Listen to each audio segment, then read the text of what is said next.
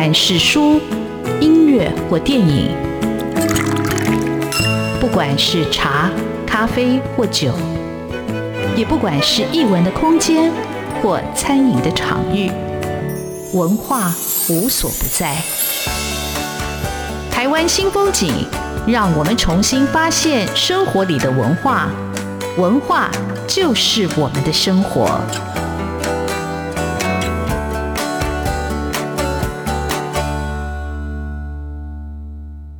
台湾新风景，我是主持人廖志峰。文学艺术丰富了我们的视野，滋润了我们的心灵，而文化就是我们的生活。各位听众朋友，大家好，今天为各位听众朋友邀请的是作家林凯伦。凯伦刚刚出版了他的第一本新书《伪鱼贩指南》，那这本书我看了，呃，非常感动啊，因为它勾起我很多的一个。记忆啊，那我先简单介绍一下凯伦，那待会没有介绍部分再请凯伦自己来补充啊。那凯伦他其实很年轻，我一九八六年出生，那他的求学过程其实还蛮辛苦的，跟他的工作跟他家庭是有关系的。他得过很多的文学奖，像玲珑三文学奖，二零二零年的短篇小说首奖，然后二零二一年又得到二奖啊，时报文学奖，然后台北文学奖、台中文学奖等等。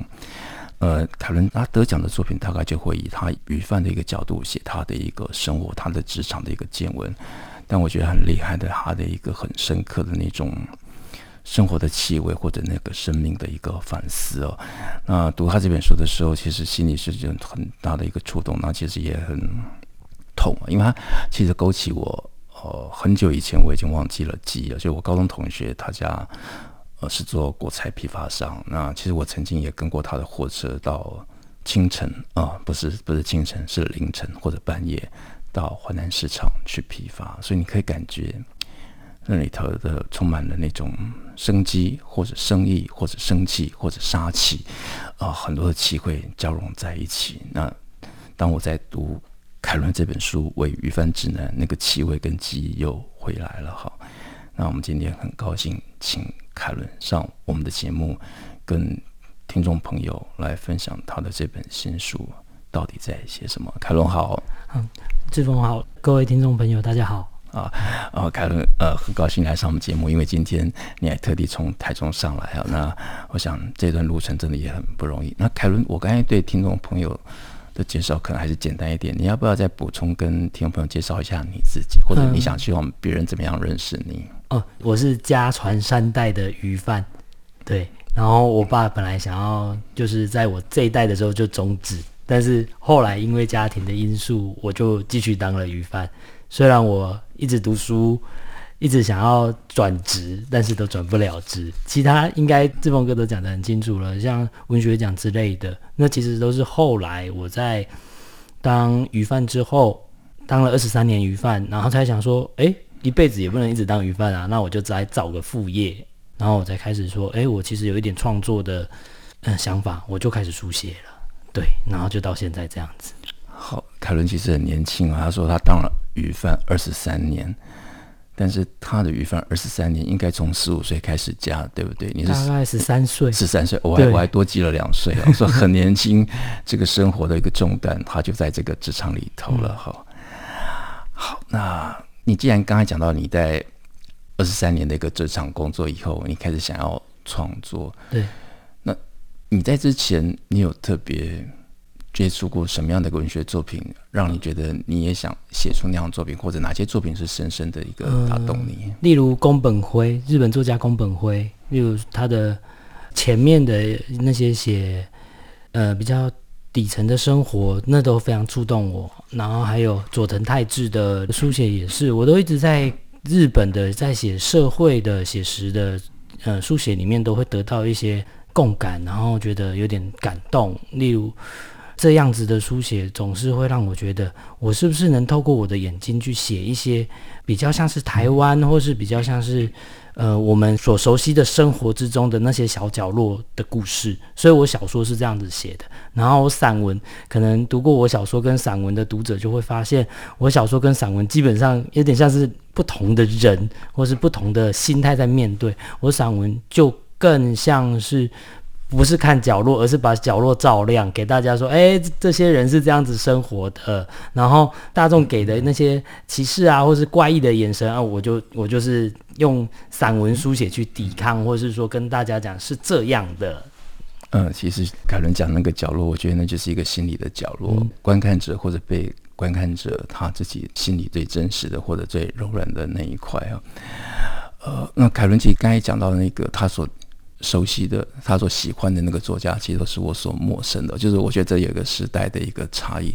但是我觉得凯伦的作品最特别，就是而且我很少在年轻时代的作家作品里头，我看到这么强烈的这种生命的。或者生活的一个气息，应该是这个部分，我想是对我来说是最大的一个触动。那在上节目之前呢，凯伦有提过，他其实他的求学经历也非常的一个坎坷。因为其实凯伦跟他聊天或看他作品时，他是一个非常聪明的小孩也好，或者青年也好。但是以于范这样的一个选择，嗯，他势必放弃了很多的机会，或者有很多的一个。挣扎，好，那这些在他的书里头都可以提到。不过我先想要聊一下，凯伦讲那个社会系，是因为凯伦后来也去念了社会系，念了两年嘛。嗯、那这是社会系这两年对你来说有什么样的一个帮助吗？写作上或者一个观察上，或者是想法上，有没有什么一个帮助？哦，我社会系两年其实给我最大的帮助是，可能大家都读觉得读社会系会去问社会的百态，或者是说去呃劳工啊性别的议题。我在社会系最常做的事情是问自己，什么东西组成了我的自己？所以我会觉得很有趣的是，我去找了，呃，不管是身体的，或是说关于伴侣之间的问题来问自己，然后那个自己，我会发现我自己是从不喜欢里面找到一个喜欢的东西，让自己去觉得舒适，然后去面对。但是我随时生活是两面的，一面是鱼贩生活，然后。那个鱼贩生活是明确不喜欢的，不喜欢在哪里呢？不喜欢是不自由的地方，而不是那个工作。鱼贩工作就是在那种市场的人情交往，或是说，嗯、反正就是这个工作并不是让我那么厌恶，而是那个不自由、呃束缚的感觉。然后另外一边你会感觉到喜欢的是那个学术或是说思想的可以自由奔放的那条路上。对，好的，那那你社会。只有念两年是一个什么样的机缘？就是听起来是应该你会继续去探索，还是你已经探索你要的，所以你后来又转到去念别的一个系所？我我还是继续念社会，我研究所是社会与文化，它的文化研究这样子。嗯、但是我书中就有写说，第我考上交大第一件事情，我打给我爸，因为我榜首非常高兴，人生没有。得到自己想要的东西，我爸就泼了一桶冷水，就说：“你读那么高到底要干嘛？卖鱼不用读那么高啊！”我就停下来，嗯，那我这样子，现在人生最重要的是什么？好，我追求到我追求到的，我知道我还能继续读，但是家庭是不是那么需要我？如果是的话，我那时候幼稚的想说，我应该要回到家庭，就是我那个原生家庭。我读半年就休学了，然后我就觉得，哎，一休学我就觉得。我不应该这样子，但是我还是就去当兵，就然后接下来就继续把家业接起来，然后就遇到一大堆事情。对啊、呃，其实凯伦轻描淡写讲这些，那你在书里头读到那些陈述的时候，心里还是会很痛。就是说，哎，对一个喜欢念书的小孩哦，他对于他人生应该有很多选择的时候，哦，他选择了一条辛苦的路。我记得书里头在读到的时候，凯伦在市场卖鱼吧，然后就是一个阿妈牵了个孙子来买鱼嘛，哈。那阿妈意思就是，呃，要孙子好好念书啊，不然将来就是卖鱼嘛。那凯伦说：“对呀、啊，不好好念书，将来只能研研究所，在这里卖鱼啊。”大概是这样，我句子没有记得很清楚。可是这个让我想到之前，呃，在看到一部公司的纪录片，就是断层地带上的一个人类学家哈，呃，法国的一个学者带着台湾的学生在台湾探勘断层啊，那就是白天在做做很辛苦的田野，那就路过的。阿姨跟她女儿说：“你看，你不好好念书，就在这边挖地啊。那其实那挖地的一百都是博士啊。就是其实每个人生或者每个职业都非常的一个辛苦。那也透过这样一个书写跟阅读，可以帮助我们理解。我们这里先休息一下。”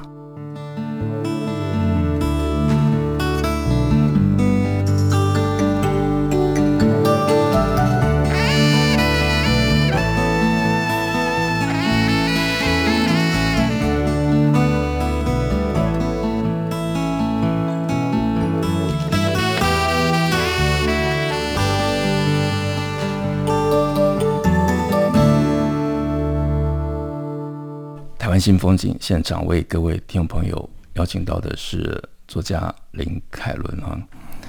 呃，凯伦他的出这本书叫《伪鱼贩指南》，嗯，真的很好看。但是我待会要请他解释为什么用《伪鱼贩指南》来当书名。啊，这本书很有意思，找了作家朱友勋来为他写推荐哈。那呃，宥勋是这么说：林凯伦的散文不甘心于纯粹的技术抒情，更讲究元素意象之间的排兵布阵，结构的沉静波折，人情世理的迂回埋伏，都有小说的况味。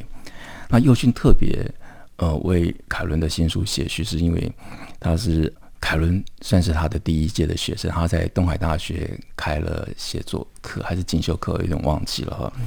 那他当初就对凯伦的作品觉得，嗯，这个作家下手很重，但是即便是下手很重，他其实那个生命的或者是写作力道非常精准有力啊。那凯伦，你聊一下，就是作为这样一个评论者或者。作家 或者老师朱宥勋老师，你在他课里头学到了什么？我是很好奇。嗯，我一直以来写作是就是像是大家现在写脸书文一样，我一直不知道自己能不能写。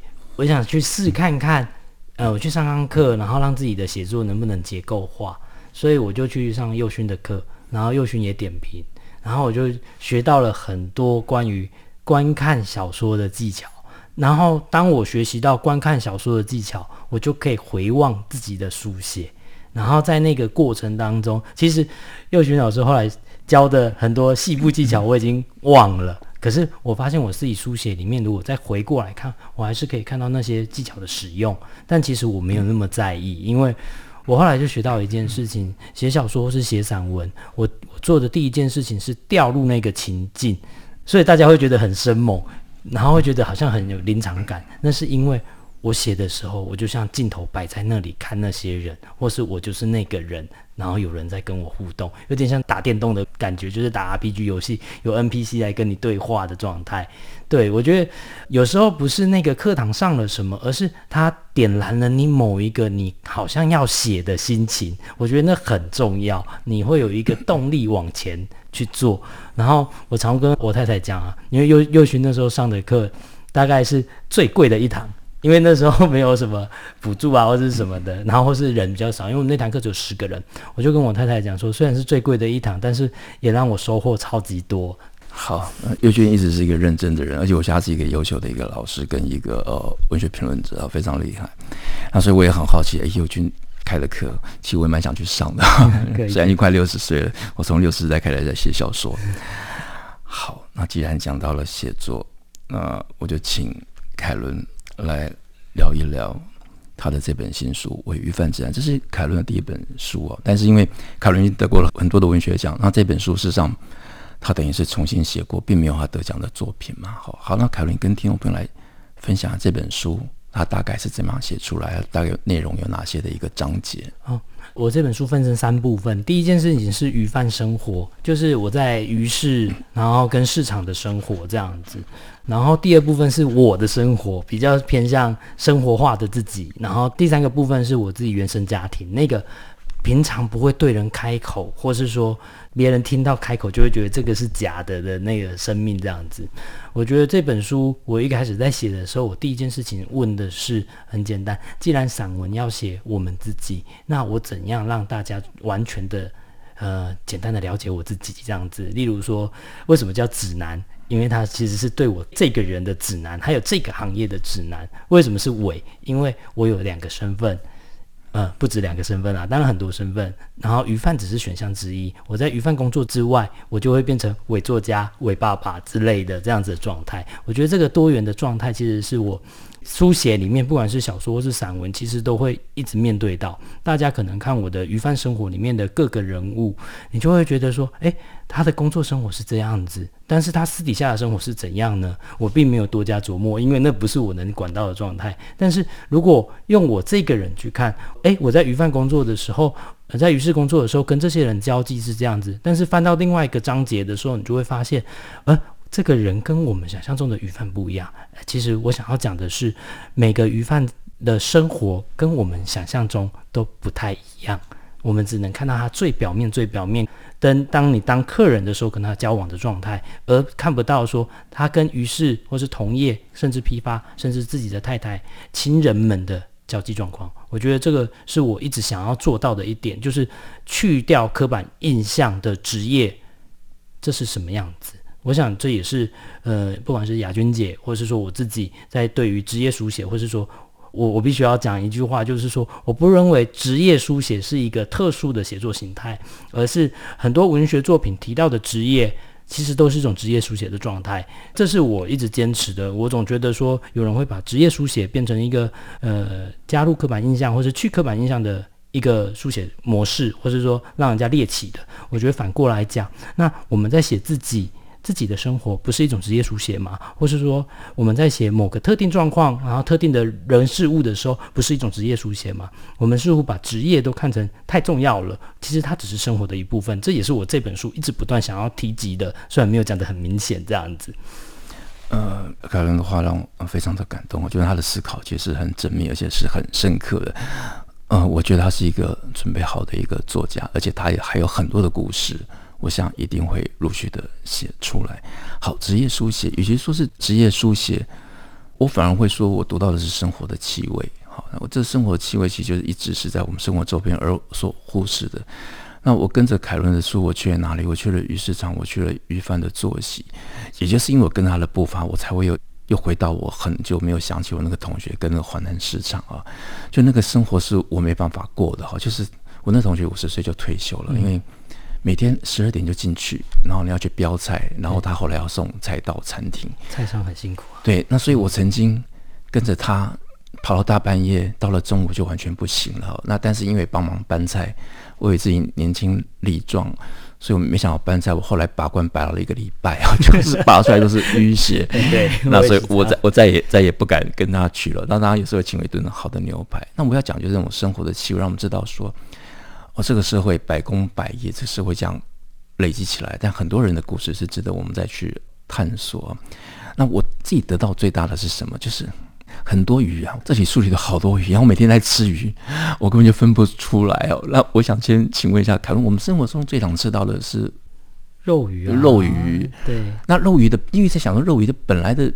就是就叫肉鱼嘛，它是它的海域就是在台湾的近海的就在西岸这边，然后澎湖也有啊，嗯、然后有时候东北角在某个季节会有，嗯、然后会有用沙卡后，就是一种特殊的渔法去抓，然后通常都是西部海岸这边的捕捞，就是围网渔船会有这个东西，对，可是我们平常吃的肉鱼又不是台湾本海的肉鱼。这个我书好像没写，没写。对不起，我在想说，肉鱼那个量那么大，都是拿就是就是进口，那也不是养殖嘛，对？它不是养殖，它是进口的。我们知道咸的肉鱼其实是进口的啊，等下腌过，因为太久了。对，因为它是必须要冷冻，然后腌过，然后再解冻，它必须要用盐水让它自己去一下它的那个软，因为解冻之后鱼肉会软，所以它必须要用盐水去脱一点水掉。那个就不是台湾的，那台湾肉鱼大概从我卖鱼，我卖鱼。那么多年了，大概涨了三倍以上。对，那还有午仔鱼，我都不晓得。我都而且这个台北，我啊，我我啊，台北比较少吃到吗？还是台北也有？是没有？有有有，有，只是大家可能都没有很注意那个鱼叫什么名字。嗯、可能我们去餐厅会写说，呃，时令鲜鱼，但是其实我们都不会去问，到到底什么鱼？对，像像我这种很机车的鱼贩，我就会问那个服务生说，时令鲜鱼是什么？对。然后我通常看到鱼上去，然后只要鱼块，甚至。不用皮，我都可以看得出来鱼是什么，一点点实感我就知道，然后我都会去问，然后我就会去试看看这个外场的哦，我好坏的 外场的专业度，我觉得这个这个是我身为专业我可以做得到。可是，呃，这里我觉得提出了一个问题，就是台湾。对于食鱼教育，就是吃鱼这件事情，或是海鲜文化，虽然大家都说我们只有海鲜文化，没有海洋文化。我记得我在我有说一件事情，就是其实台湾连海鲜文化都不够格，因为我们完全不理解我们在吃什么。嗯，好，我们这里先休息一下。呃，但是我还是要补充一句，我我从凯伦的书跟身上学到很多。他有一句话我，我我会把它抄起来哦。这句话很有意思，大家可以想一下：做人可以温柔。眼神无比锐利，我想，哇，这年轻人告诉我很多事情。我们休息一下。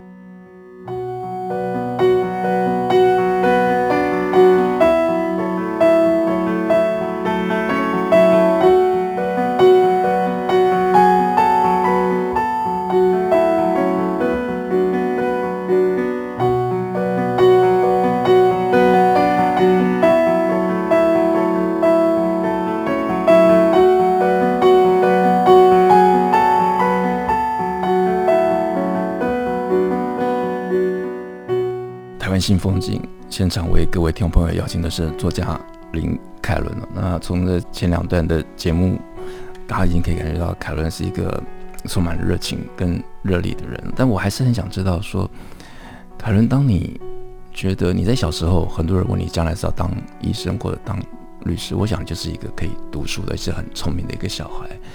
那你后来在做这样一个职业选择，当然因为家里的缘故，你内心的挣扎到底是什么，或者那个纠结是什么？其实就是会被那种呃传统的孝道影响啊，因为我我是长子，我从小就会被人家讲说，你好好做，这以后都是你的。嗯、但是我没想到以后给我的是在这样子，我就觉得说我必须要放弃一些东西，然后放弃的东西，我那时候其实书里没有写，其实我。一决定要卖鱼之后，我跟太太跟自己讲的是，我四十五岁我一定要退休，因为我算一算，其实那个收入是可以让我退休的。然后没想到就出出现蛮多挫折的这样子。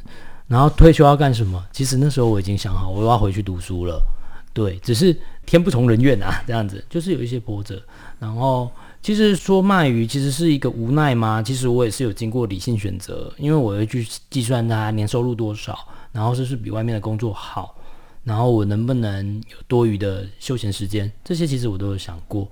然后我只是觉得说我必须要把这个家扛起来，才这才是我最重要的事情，所以我就这么做了。对，我发觉我在面对的不是一个年轻的作家，是一个比你。更老的一个灵魂哦，那他承受的那个压力，实际上远也远远超过我们哈。但这就是我从书里头或者从文章里头读到的哦，就是就是年轻的生命，他是这样给激发他的一个潜能，所以他又一方面做鱼贩，然后一方面又写作。那写作真的是一种抒发跟整理吗？嗯，对，写作对我来讲，真的就是抒发跟整理。啊，因为我可以感觉得出来是这一块，而且当。凯伦讲说他四十五岁要退休，我就想起我那个五十岁退休的同学哦。那我想也是因为生命不应该这样消耗，我觉得那个体力跟青春很早的就被在这个呃拼搏的市场里头消耗掉了，对不对？对对对对对，我想我一定能理解那个想法，就是说，哦，我大半辈子都在卖菜了，我也有赚够了，但是我为什么什么时候要享受？就是现在啊！但我其实后来换一个想法，既然青春如此的宝贵。我是不是要消耗在最应该消耗的地方？所以，我呃，苏州好像也没有提到，就是说我后来的人生，我把我自己的余饭时间、工作时间砍一半，客户也砍一半。我为了就是陪小孩、陪老婆，然后陪老婆、陪小孩之后，我才发现我有时间写作了。其实说我二零一九才开始，二零二零左右才开始得奖嘛。其实就是从那段时间，我把时间砍一半之后，我才开始写作。我觉得我们其实我一直想跟。读者一直讲的一件事情是说，这没有在书中写，但是我一直想要讲的。假设你的工作可以选择时间一半的话，我们可以试着一年来让自己时间砍一半掉，然后去体验一下你现在人生最需要的是什么。你说不定就会像我一样，在一个奇妙的地方找到一个奇妙的东西，让自己其实收入不会变少，然后得到更多的乐趣。哎，天哪，好励志啊！人生。到处都有老师哦，那我如果没有阅读，就是不晓得。其实这书里头还教了我蛮多的事情，而且我我觉得凯伦的思考，我先讲拼搏好了。我觉得那个拼搏印象最深刻的，他第一篇就在讲那个背骨嘛，哦，就是余杭离开，对，但那种情感是很复杂的。就原先在里面工作的职员，可能跑到街道的对面跟你开一家，跟你对打，但后来还是有某种很奇特的一种情感在维系。对。这其实，在各行各业都有啊，不管是出版业或是哪里，都是会遇到的。只是你放到鱼市的场景，就感觉特别有趣。只是其实我们平常日常生活遇到这些事情，我们不会觉得特别有趣。对，换个角度写，其实是感觉很有趣。因为因为这让我想起一件事，我记得那时候，因为跟我同学的关系，是我去淮南市场，有一天我就看到淮南市场做了一条社会新闻嘛。嗯就是那个蔡商在抢车位的时候，就拿到护砍嘛，然后就就发生了命案嘛，哈，就这个生活其实非常的不容易哦，然后大家背负着不同的一个压力，然后我来来来做维生的一个工作吧。那书里头还有第三章，就是凯伦刚才讲的他写的那个亲情啊，我我觉得他写那个公寓写到他跟祖父的那段，我看了非常非常的感动。那我感动是觉得他的情绪很满，但他笔收的很好。呃，凯伦可以讲一下这一篇吗？这篇我觉得写的非常好。哦，这个应该是我第一篇成篇的散文，然后我我记得我只是听了魏如萱的歌，我就开始动笔了。然后我就是在想说，呃，我知道我对他这些事情的情绪非常的多，然后非常的凶狠，写出来可能大家都会觉得是假的。就算我这篇现在拿去呃给别人看，可能会说怎么可能有人生活是这样的？但是那其实是我现实看到的，就像是呃。我觉得那个状态，其实我看到我阿公被绑在那里，其实呃，长期照护者都会发现那个绑在一起的状态。其实病人躺在床上，呃，插着那些管束，但是我们其实在旁边照护的人，其实同时也插着管束，然后就没办法动。然后我本来只是想想写这个，但是写一写，我发现其实我自己的人生也是这样的。我一直被一些东西绑住，我没办法动弹。为什么？我可能只是为要维系了这个家庭的唯一一点点的生机。对，虽然我们可能到最后大家都不讲话了，但是我们还是要维持这个家庭。然后那个东西是什么？我们会觉得很奇妙的是，那个并不单只是血缘，或是说是责任而已，而是你对那些东西的情感停不下来，然后。嗯，在我阿公死去之后，我第一件事情，其实那时候已经跟家庭原生家庭分割了。我第一件事情就是更加的理清自己的关系，就像拔掉那些所有的管束一样。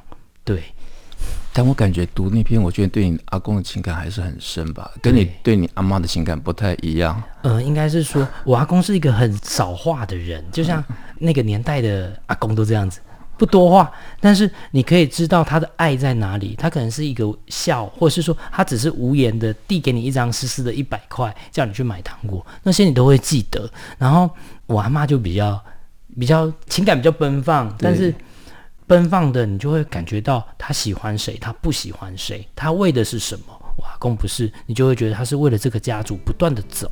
对，啊，短短的半个小时，没办法让凯伦。畅所欲言，但是今天很高兴有机会介绍凯伦，也认识凯伦了。《为鱼贩指南》非常好看的书，我觉得它很很生活化，它让我们认识了鱼市场鱼贩的生活，但是它或许也让我们会回过头来检视我们自己，好珍惜我们所有的一切。谢谢凯伦，谢谢谢谢听众。